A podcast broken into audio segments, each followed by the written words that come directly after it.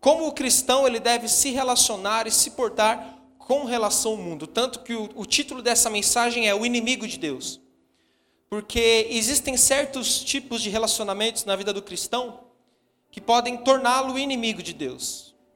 E hoje é uma palavra de sabedoria, conversando com o pastor Ricardo, eles nos deu essa direção para estar ministrando, sobre como entendermos o nosso papel diante do mundo, amém? Então eu quero te convidar você a abrir a sua Bíblia, nós vamos ler três textos que falam a respeito de como o crente deve se relacionar com o mundo e eles vão ser base para essa mensagem.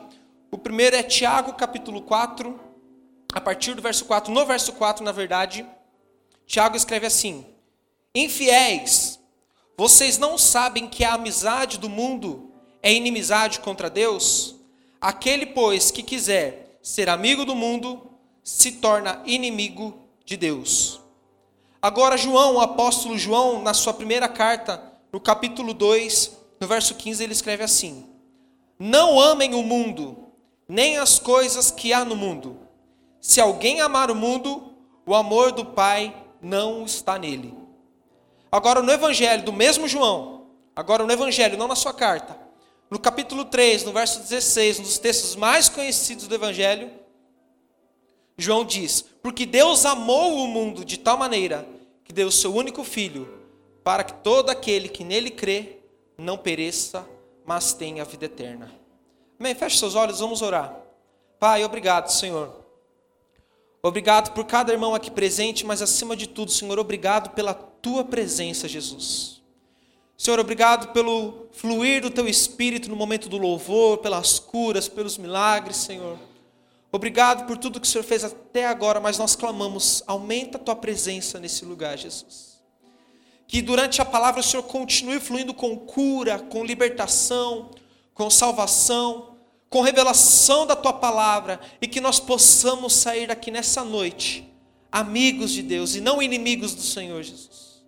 Nós pedimos, Senhor, que o anseio do nosso coração nessa noite seja aumentar a nossa amizade contigo, Senhor. Seja aumentar nossa intimidade contigo, Jesus, porque nós te amamos, porque o Senhor nos amou primeiro, Senhor. Então derrama desse teu amor sobre cada coração aqui nessa noite, Pai. Em nome de Jesus. Quando nós vemos esses textos, aparentemente, inicialmente, nós vemos uma contradição. Porque nós vemos, vamos pegar o texto de João, o mesmo apóstolo, ele escreve que Deus amou o mundo. Mas quando você vê a carta onde ele escreve para a igreja, ele diz que nós não devemos amar o mundo. E muitas vezes na nossa vida cristã nós não conseguimos entender essas verdades. E pendemos a extremos que não são saudáveis para a nossa vida cristã. E hoje nós precisamos entender por que, que em um texto Jesus ama o mundo, em outro texto diz que nós não devemos amar o mundo, e se nós amamos o mundo, nós somos inimigos de Deus, mas Jesus amou o mundo, e como que Jesus ele, ele vai amar o mundo e não vai ser inimigo de Deus? Como que isso se torna claro nos nossos corações? A primeira coisa que nós precisamos entender é o contexto. Amém? E quando você pega o contexto de João capítulo 3, e você compara com o contexto de Tiago e de 1 João capítulo 2, você vê que são contextos diferentes. No Evangelho de João 3,16, o mundo é a criação, são as pessoas que habitam no mundo, somos nós, as pessoas que ele criou para ser a sua imagem e semelhança. Então, em João capítulo 3, o mundo são as pessoas, é a criação de Deus, amém? Agora, quando você pega o contexto de 1 João 2 e Tiago 4, nós não temos texto, tempo para ler todo o contexto, mas você pode ler na sua casa com calma depois. Você vai entender que o contexto de Tiago de 1 João não está falando das pessoas, está falando de um sistema maligno e corrompido, dominado por Satanás. Porque a Bíblia diz também que o mundo jaz do maligno. Que o Deus dessa presente era é Satanás e de que este mundo, agora, o sistema está caído, está perdido. Então, em um texto, a direção é: amem as pessoas, Deus amou as pessoas, Deus amou a sua criação, mas é nos dado um alerta para não nos corrompermos e não fazermos aliança com esse sistema maligno, caído e corrompido. Amém? Então nós precisamos partir a partir desse ponto, entendendo a diferença do mundo que Jesus amou e do mundo qual nós não podemos nos vender. Qual que é o grande perigo? É confundirmos as coisas. E ao invés de amarmos o mundo, pessoas, nós começamos a amar e nos envolver com o mundo sistema. E ao invés de nos afastarmos do, vez de nos afastarmos das, do sistema, nós vamos agora e nos afastamos das pessoas. E aí vivemos o evangelho numa bolha, onde existe, existe tudo gospel. Tudo é gospel agora, né? Tem tem o, o, o, shop gospel na internet, tem o site gospel, tem aquilo gospel, aquilo gospel, daqui a pouco tem até bar gospel. Né? Tem tudo gospel. Por quê? Porque aí o, o crente entra numa bolha. E ele se fecha nessa bolha, e agora ele não se relaciona mais com ninguém. Ele não consegue mais ter uma amizade, ele não consegue ter mais nenhum tipo de conexão com nenhuma pessoa, e por consequência ele não consegue mais nem pregar o evangelho para essa pessoa. E você que já nos conhece, você que já é de casa, você sabe que nós sempre falamos que a principal forma de evangelismo da nossa igreja é o relacionamento. Provavelmente você está aqui porque você se relacionou com alguém que era dessa igreja, tinha um certo vínculo de amizade, um certo vínculo de contato, e esse relacionamento te trouxe, e por conta disso você está aqui hoje e conheceu Jesus. A maioria dos casos são assim. Agora, como então eu vou me relacionar se eu não posso me relacionar? É porque precisamos entender essas diferenças. E outros, em nome de pregar o evangelho e alcançar os perdidos, se corrompem ao sistema. Não, eu estou lá no meio daquelas pessoas, eu tô, eu tô, eu tô naquele meio ali, mas é para ganhar. Não, eu uso esse tipo de roupa, mas é para ganhar as pessoas para Jesus. Ah, eu, eu falo esse, esse, essas palavras que você chama de palavrão, mas que não é palavrão, está fora do contexto, pra, só para poder alcançar as pessoas. E então, em nome do, de pregar o Evangelho, ela deturpa o Evangelho, corrompe, distorce as Escrituras e daqui a pouco você pode ver que essa pessoa está mais perdida do que, às vezes, o próprio ímpio. Você vê nas redes sociais influencers cristãos, cantores do gospel, que em nome de pregar o evangelho, daqui a pouco você vê o que acontece com essa pessoa, ela se perde. Então essa mensagem é uma palavra de sabedoria e um alerta para entendermos o que é o mundo sistema e como nos portarmos diante dele e de, do que é o mundo pessoas e como nos relacionarmos com elas. Então, o primeiro ponto é como lidar com o mundo sistema. E para entender como lidarmos com o mundo sistema, qual nós não podemos ter nenhum vínculo, nenhum contato, não podemos nos render a esse sistema, eu quero ler com você Mateus capítulo 4, a partir do verso 1 ao verso 11.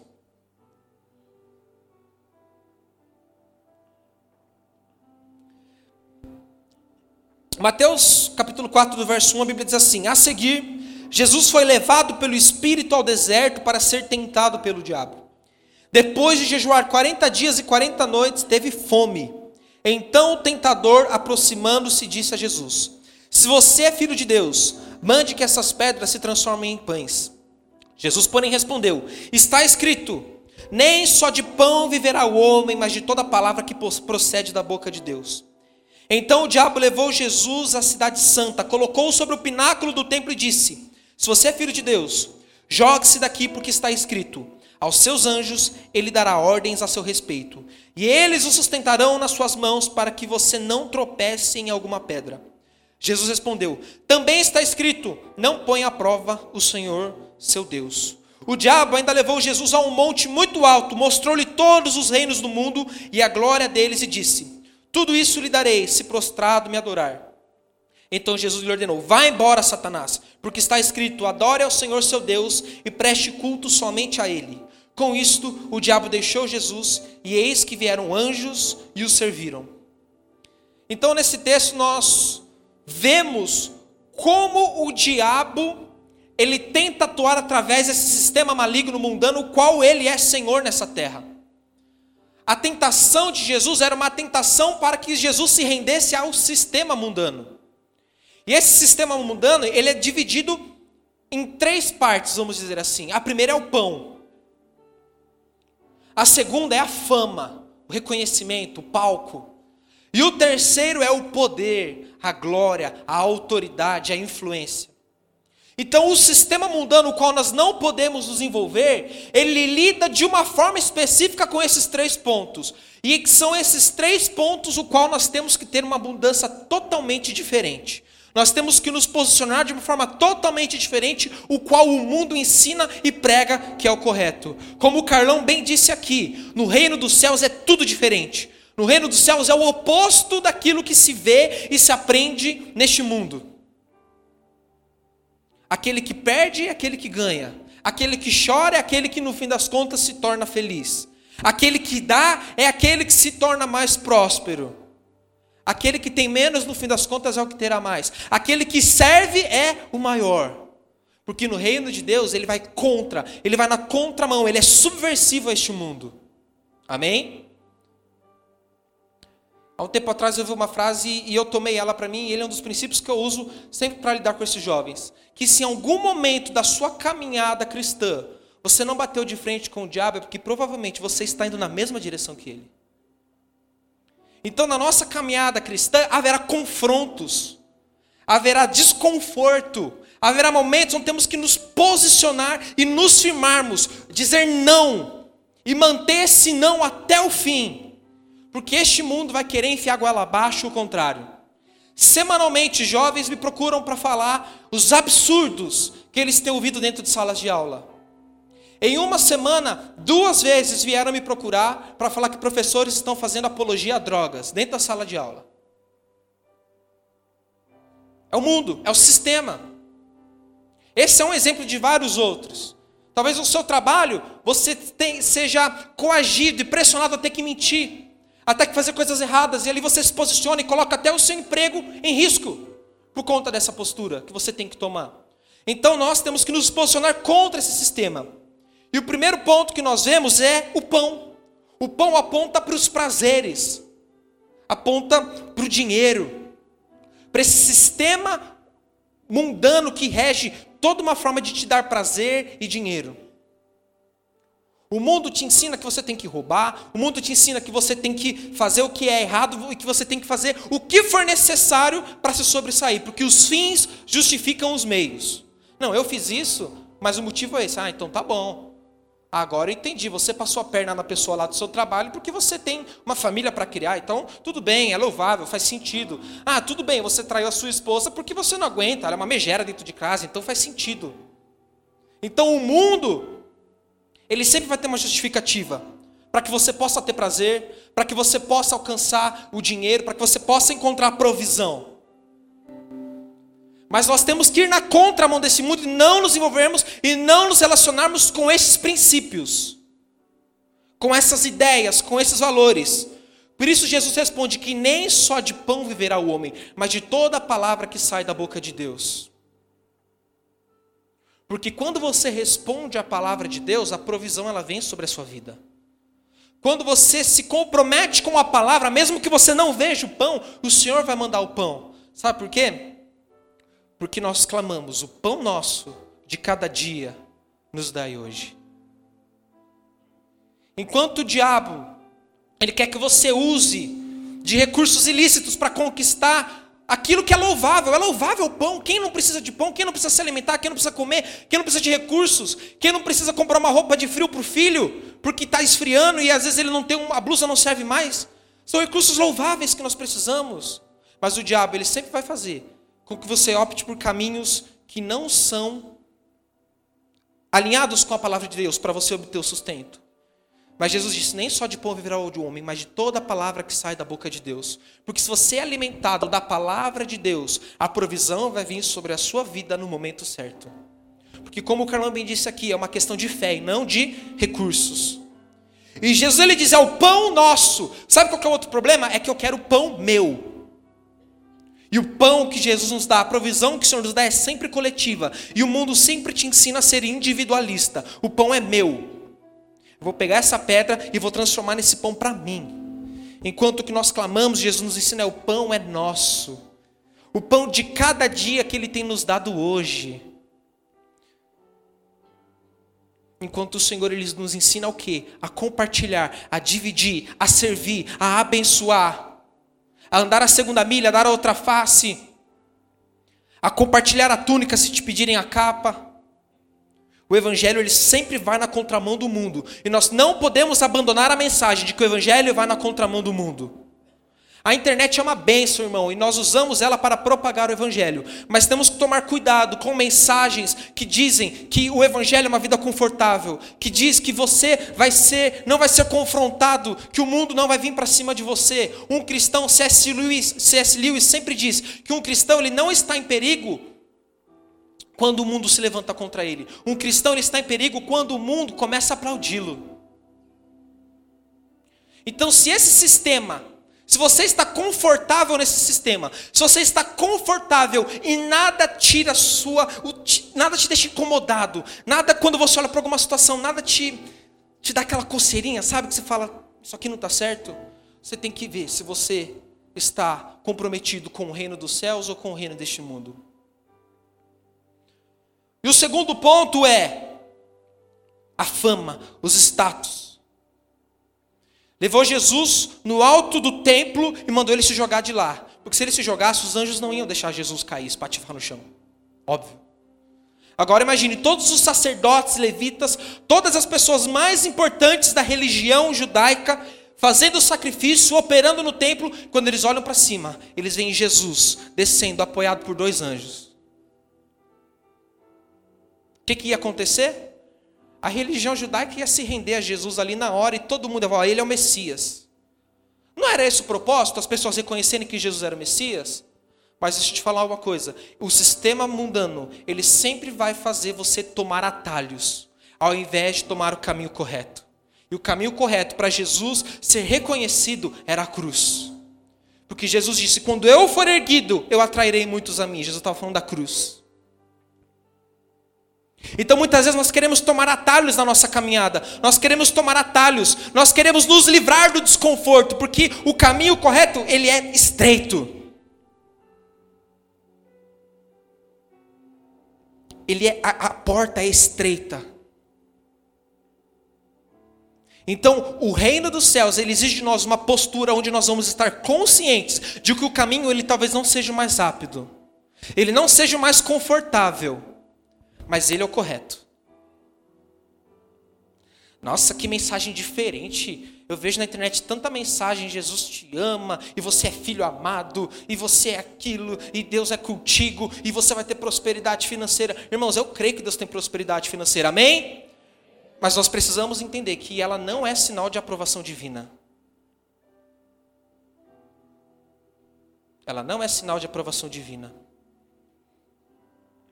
Nós vemos aqui Jesus, ele tomando o caminho mais longo. Ele não decidiu pular dali e ser reconhecido pelos homens. Então, muitas vezes, a nossa intenção, a nossa motivação, talvez não, agora eu quero assumir uma célula, eu vou ficar firme na igreja, eu vou fazer obra, eu vou pregar o evangelho, eu vou liderar, eu quero pregar, eu quero fazer aquilo, eu quero fazer aquilo outro. A motivação do nosso coração é tão importante quanto o desejo de fazermos algo para Deus. E a motivação do nosso coração vai definir até onde nós vamos chegar. Porque enquanto a motivação dos discípulos estava errada, quando Jesus foi crucificado, somente João ficou, todos os outros fugiram. Somente quando ele ressuscitou e a motivação dos discípulos foi verdadeiramente alinhada, é que os discípulos agora ficaram firmes até o fim, a ponto de morrerem pregados na cruz de ponta cabeça, cortados ao meio, degolados, queimados porque a motivação deles agora foi alinhada da forma correta. Então, não podemos nos relacionar com esse sistema. E como mantemos, nos mantemos firmes? Dizendo não, nos firmando na palavra. E por último é o poder. E o diabo disse: Se você se prostrar a mim e me adorar, eu tirarei todos estes reinos. Salmo 2 nos diz que o Senhor ele vai ter por herança todas as nações da terra. Sim, o Senhor já vai ter essas nações. Mas o diabo, mais uma vez, estava oferecendo o caminho mais fácil para Jesus de poder, de honra, de glória, de reconhecimento. E se existe algo que mexe com o coração do homem, é poder, é glória, é autoridade. Dizem que o poder muda as pessoas, o poder não muda, o poder revela o coração das pessoas. Por isso que Jesus ele fala muito daquilo que está dentro do coração do homem não das suas atitudes externas. Quando você pega, nós estamos na nossa leitura bíblica, você está acompanhando a leitura bíblica? Amém? E na nossa leitura bíblica, esses dias nós lemos a respeito do Sermão do Monte. Você vê que o Sermão do Monte ele é repleto de informações a respeito do coração do homem, daquilo que acontece dentro dele, e não daquilo simplesmente que acontece fora. Porque aquilo que está no coração do homem vai definir como ele vai agir por fora. Então, o sistema, ele sempre vai falar que você merece todo o poder, glória, honra e reconhecimento. Mas Jesus, ele mais uma vez, ele toma o caminho inverso. Jesus, em um certo momento no seu ministério, a Bíblia diz que os gregos, que os, os famosos da época, os influencers da época, os coaches messiânicos, os milionários que são milionários porque aprenderam com a Bíblia e agora usam ela para falar que cristianismo tem tudo a ver com dinheiro da época. Eles queriam se encontrar com Jesus e agora os discípulos falam: essa é a hora, é agora que Jesus vai ser exaltado, ele vai montar um exército, ele vai derrubar o poder romano e vai estipular o seu reino. Jesus fala: sim, é chegada a minha hora. E se o grande trigo cai na terra e não morrer, ele fica só. Mas se ele morrer, ele produz muito fruto. E Jesus ele começa a falar que ele precisava padecer e morrer para que o seu reino real pudesse ser estabelecido. Irmãos, o reino do Senhor é um reino de cruz, é um reino de morte, é um reino de negação. E o Senhor nos chama para tomarmos a nossa cruz dia após dia e seguimos. A vida cristã é uma vida de renúncia. Existe poder disponível, autoridade disponível para nós? Sim. Mas Deus derrama autoridade sobre aqueles a que Ele sabe que essa autoridade não vai tomar conta do seu coração.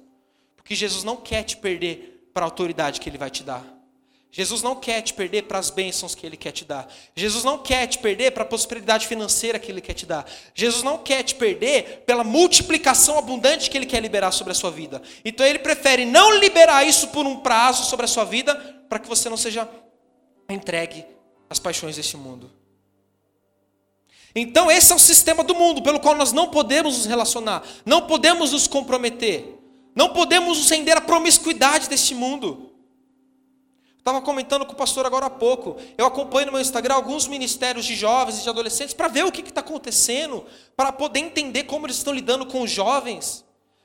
Esses dias eu estava vendo, assistindo uma ministração da esposa de um líder de, de adolescentes pregando para os adolescentes com shortinhos aqui.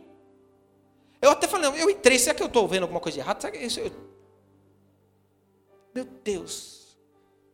Ai, Mateus falando de roupa. Cadê isso na Bíblia? Ai, cadê isso? Ô meu irmão, se você não consegue ter uma noção pequena de modéstia cristã, se você não consegue ter uma noção mínima de comportamento cristão, ai, mas Deus se importa com o meu coração, sim, mas se o seu coração está alinhado com o dele, o que você veste, o que você fala, o que você deixa de fazer, o que você faz vai estar alinhado com o coração que está alinhado de Deus. E hoje nós precisamos às vezes evangelizar mais os evangélicos da internet do que os desviados ou os que não são crentes. Hoje o trabalho com jovens às vezes ele é muito mais de você ter que parar de ajudar ele a parar de ver ensino errado de crente na internet do que às vezes você está ali alimentando. É um trabalho muito mais, não, isso aqui está errado. Não, não vai por esse caminho. Um dia eu estou num grupo de, de WhatsApp, estou nos grupos lá e às vezes é 500 mensagens, você vai passando, né? Aí do nada eu paro no vídeo assim, uma baita de uma pregação motivacional. Todo mundo falando amém, glória a Deus. A hora que eu abro o vídeo é de um pastor homossexual. Eu falo, irmãos, vamos com calma. Vamos sondar as fontes. Vamos filtrar pela palavra de Deus. Então nós precisamos nos posicionar contra um sistema que muitas vezes está dentro da igreja. Não digo aqui, mas eu digo da igreja de forma geral. E eu estou falando sim da internet, porque hoje quem que não passa uma parte do dia na internet? E muitas vezes você vê uma mensagem lá, você vê algo lá que tem aparência de piedade, tem aparência de cristianismo, tem boas intenções e motivações, mas é antibíblico, é anti-evangelho.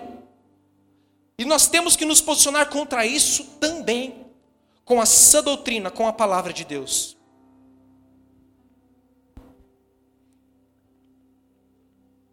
E Jesus ele responde que ele vai adorar somente ao verdadeiro Deus. Deixa eu te falar uma coisa. A nossa luta contra o mundo não é uma luta onde você fica focando nele e olhando para ele e vai para cima dele. É uma, é uma luta onde você vira as costas para ele e adora ao verdadeiro Deus. Não é uma luta onde você fica analisando as estratégias do inimigo, onde você fica 24 horas por dia, o que, que ele vai fazer, como ele vai agir, o que, que ele vai. Não, deixa ele para lá se vira para o Senhor e começa a adorar.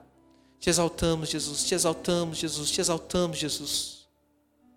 Porque você se torna parecido com aquilo que você contempla. Então, se você só fica contemplando as estratégias que o mundo usa, se você só fica contemplando o seu inimigo, você vai se render ao seu inimigo. Mas se você vira as costas para ele, se contempla e contempla o Senhor e a sua presença, ah, irmãos, isso é poderoso. E assim que nós lidamos com o sistema, nós não nos envolvemos, nós não nos comprometemos com ele. Mas precisamos aprender a lidar com as pessoas que estão nesse sistema. Precisamos aprender a nos envolvermos com as pessoas que estão lá para podermos resgatá-las. E eu quero dar aqui algumas dicas práticas de como então não me corromper com o sistema mundo, mas amar o mundo pessoas, para pregar o evangelho e trazer salvação, anunciar a salvação a essas pessoas. Primeiro, estabelecendo limites. Mateus 5,19: Se o teu olho te faz pecar, corte ele fora. É melhor entrar no reino dos céus sem o olho do que para o inferno com os dois. Então estabeleça limites. Isso aqui quero falar mais para os novos convertidos agora. Entenda os seus limites e seja radicais com eles. Por exemplo, você se converte, mas você continua todo dia totalmente imerso numa rodinha de amigos que só vai te conduzir ao erro. Se naquele momento você não tem forças para se posicionar e influenciá-los, mas eles estão te influenciando, corte fora. E talvez no momento quando você estiver com fundamentos firmes, com uma experiência de fé que seja inabalável, seja o momento de voltar a se relacionar com eles num certo nível para agora não ser influenciado, mas influenciá-los. Você precisa aprender a identificar os seus gatilhos, ambientes. Tinha problema com bebida. Toda vez eu parava lá no bendito bar, era caminho, saía do trabalho, passava na frente do bar, parava no bar, bebia e depois ia para casa. Você se converteu. Passar na frente daquele bar vai te fazer mal, muda o caminho, muda a rota. Abrir mão de ambientes que podem te levar ao pecado. Pessoas. Você não vai deixar de amá-las, mas você vai estabelecer limites. Talvez o jovem tem algumas amizades na escola e elas ficam, não, não vai para a igreja, olha, muda de ideia, sai dessa, não sei o quê, e você não coloca limites naquela amizade. Se você não tem capacidade de influenciá-los, eles vão te influenciar, porque não existe relacionamento neutro no reino de Deus. Ou você influencia ou você é influenciado. Então, se você não tem a capacidade de influenciar, é melhor com que você se afaste, sim, para que você não se perca depois. Músicas Vivia ouvindo o tipo de música, agora você se converte, vai continuar ouvindo aquele tipo de música. A música tem um poder gigantesco de influenciar suas emoções e decisões. Então corta, seja radical com aquilo que pode te afastar. Então aprenda a estabelecer limites. Porque se você estabelecer limites, agora você se volta para Deus e se fortalece, você vai entender que vai ter um momento onde você vai poder se relacionar novamente com essas pessoas. E agora sim, você está forte, você tem base. Você tem base na palavra, você tem base na fé, você tem bases espirituais para poder influenciá-las e levar o evangelho a elas. Claro, você não vai voltar a fazer o que você fazia. Tudo com limites. Tudo com discernimento. Mas você entende o fio da meada, vamos dizer assim. E isso é o Espírito Santo que vai falar no seu coração. É através do discipulado, com alguém te orientando, te dizendo, através do, da Bíblia, da palavra de Deus, e ouvindo a voz do Senhor no seu coração, que você vai entender os seus limites. E o segundo ponto é justamente esse: se fortalecendo. Ah, eu vou evangelizar, não sei o quê. Mas você não está pronto no sentido de ir para o meio de um lugar que aquilo pode te corromper. Pensa comigo. Jesus passou 30 anos da sua vida em silêncio, se preparando, estudando a Torá, estudando, estudando os profetas, estudando o Pentateuco, estudando as leis de Deus. E o seu ministério se iniciou depois somente do batismo. Jesus passou 30 anos se preparando. E o que ele fez em três anos e meio teve consequências eternas. Não vou falar nem dois mil anos, mas teve consequências eternas. Muitos de nós não queremos parar uma semana para ouvir, para aprender. Já sabemos, já achamos que sabemos de tudo, já queremos fazer do nosso jeito, porque eu sei, eu tenho as minhas táticas, eu tenho as minhas estratégias, eu sei o que eu estou falando. E aí você decide participar de um ambiente que não era para você participar naquela hora. Decide se envolver com pessoas que não era para se envolver naquele momento. Vai evangelizar a turma do bar e a turma do bar que te evangeliza. Vai lá para pregar da água da vida e chega lá vai tomar de outra água porque não aguentou, porque não estava preparado, não estava fundamentado, não estava com bases sólidas, não se fortaleceu.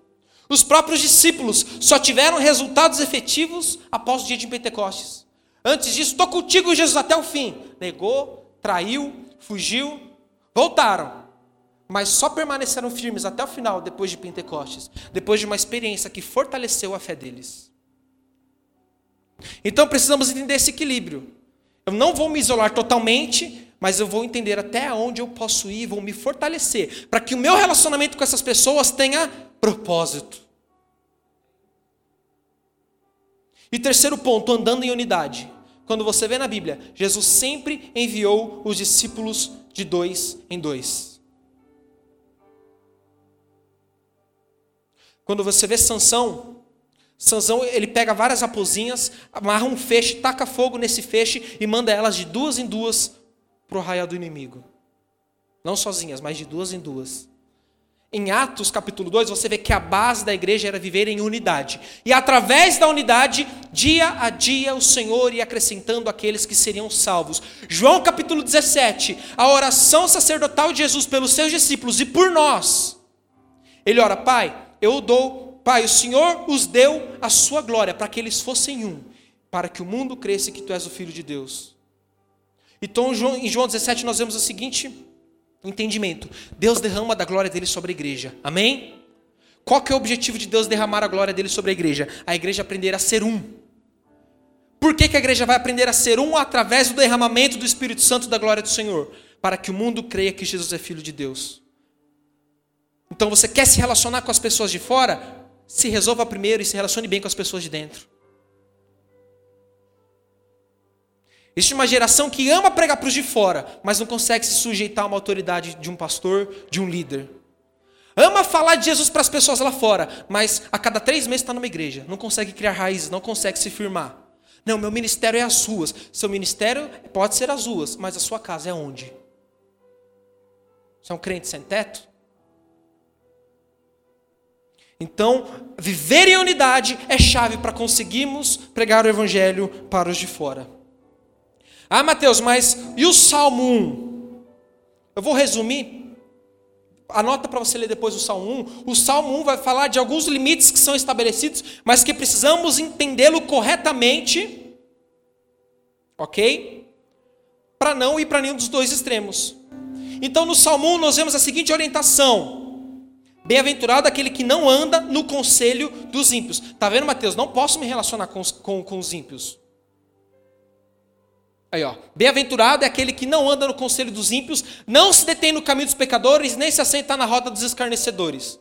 Está vendo, Mateus? Não posso ter relacionamento com o ímpio. Por isso que eu estou aqui na igreja, sou santo, santo, santo, glória a mim. Ai de mim me relacionar com o impuro. Sou santo. Mas vamos entender o que esse texto de fato está falando. Andar no conselho dos ímpios. O texto, resumindo para você, está falando o seguinte: não seja um Maria vai com as outras. Não caia nas ideias e nos papinhos de um descrente que aconselha baseado nos padrões do sistema mundano. Então o que o texto está falando? Não ouça conselhos baseados no sistema mundano. E aí ele diz: nem se detém no caminho dos pecadores. A palavra detém é morar, é habitar, é permanecer continuamente no caminho dos pecadores. Sabe de quem que ele está falando aqui? Da pessoa que não se converteu. Porque se você está num caminho, você está há tempos nesse caminho e pretende continuar no caminho. Arrependimento é mudança de percurso, é mudança de caminho. Então, olha, se você diz que se converteu, mude a sua forma de agir, mude a sua forma de pensar, mude a sua postura de vida. Então, bem-aventurado aquele que não se detém no caminho dos pecadores, ou seja, ele não continua andando num caminho de morte, ele não continua tendo uma postura de morte na vida dele, mas ele muda de postura, porque ele mudou de coração, consequente, tem mudado de mentalidade. Ah, Mateus, mas agora explica essa. Mas a Bíblia também diz que ele também não se assenta na roda dos escarnecedores. Deixa eu te falar uma coisa. Todos podem ser pecadores, mas nem todos são escarnecedores. Escarnecedor é aquele que conscientemente zomba e se levanta contra a fé. E é desses que o texto está falando que nós não podemos assentar na roda dos escarnecedores. E o assentar, novamente aqui, quando você pega o original, ele está falando de você permanecer e constantemente viver no meio de um ambiente corrompido e recebendo a influência desses escarnecedores. Então o texto está falando mais ou menos o seguinte: sabe aquela pessoa do seu trabalho, da sua escola, que ela vive falando mal de crente toda hora, que ela vive falando mal de pastor, de igreja toda hora, que ela vive zombando de Deus toda hora? É dessa pessoa que ele está falando. Ok? Esse é um escarnecedor. Porque Marcos, capítulo 2, 16, veja. A Bíblia diz: os escribas dos fariseus, vendo Jesus comer em companhia de pecadores. Opa! Se o problema então é assentar na roda de qualquer pessoa que não conheça Jesus e são pecadores, então Jesus está pecando aqui. Jesus está desrespeitando o Salmo 1. Mas não é isso que está acontecendo. E ele perguntava aos discípulos: por que ele come e bebe com publicanos e pecadores? Por que, que Jesus comia com pecadores? Irmão, se Jesus não comesse com pecador, ele ia comer sozinho a vida inteira. Não é verdade? Quem que não era pecador dos discípulos? Todos ali eram pecadores. E muitas vezes a gente fala assim, então agora eu sou santo. Então, porque agora eu sou bom, eu sou santo, eu sou fariseu, não, fariseu não, eu sou, eu sou o cara agora porque eu aceitei Jesus, eu não me misturo mais com essa gentalha. A gente não fala com essas palavras no estufa o peito, mas sem perceber, essa vira a nossa mentalidade depois que se converte. Porque em algum lugar no nosso coração, nós achamos que o que nos torna santo é mérito nosso e não graça. Mas a partir do momento que entendemos que a santidade que há sobre a nossa vida tem a ver com o dom de graça que o Senhor nos deu e o Espírito dele nos capacita a sermos santos, e nós correspondemos a isso, não por força, não por violência, mas pelo Espírito Santo de Deus, quando eu vejo um pecador, eu entendo que o que me difere dele é que Deus teve misericórdia de mim. E Deus também tem misericórdia dele. Mas agora Deus está esperando uma postura de misericórdia minha para pregar o evangelho para ele, ao invés de eu me afastar e me considerando superior.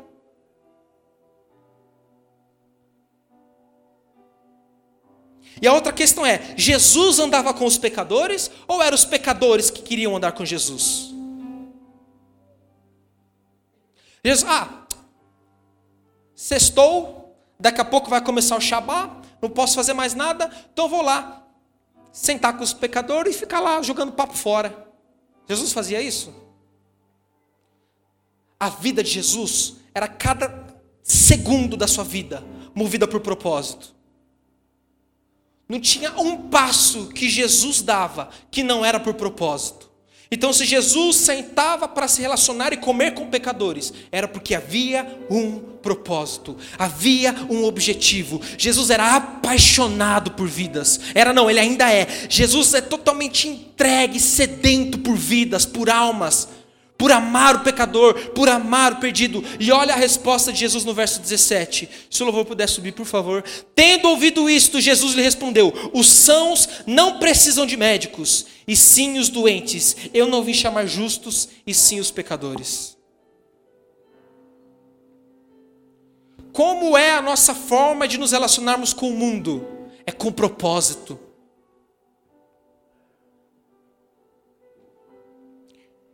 É com um desejo profundo no coração de pregar o evangelho para aquela pessoa.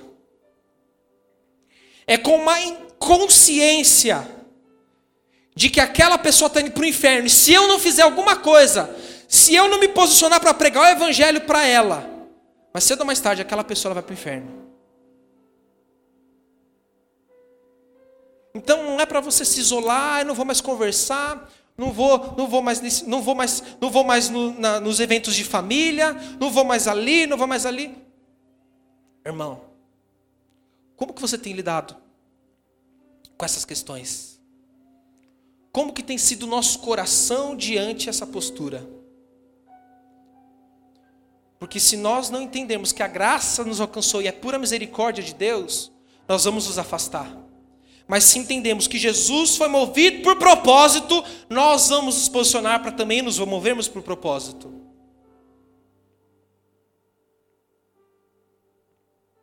Jesus influenciava sem ser influenciado. Jesus se relacionava para influenciar e compartilhar o amor, compartilhar a palavra de Deus. E como nós lemos no primeiro texto, nós temos duas posturas aqui: ou sermos amigos de Deus, ou sermos amigos do mundo.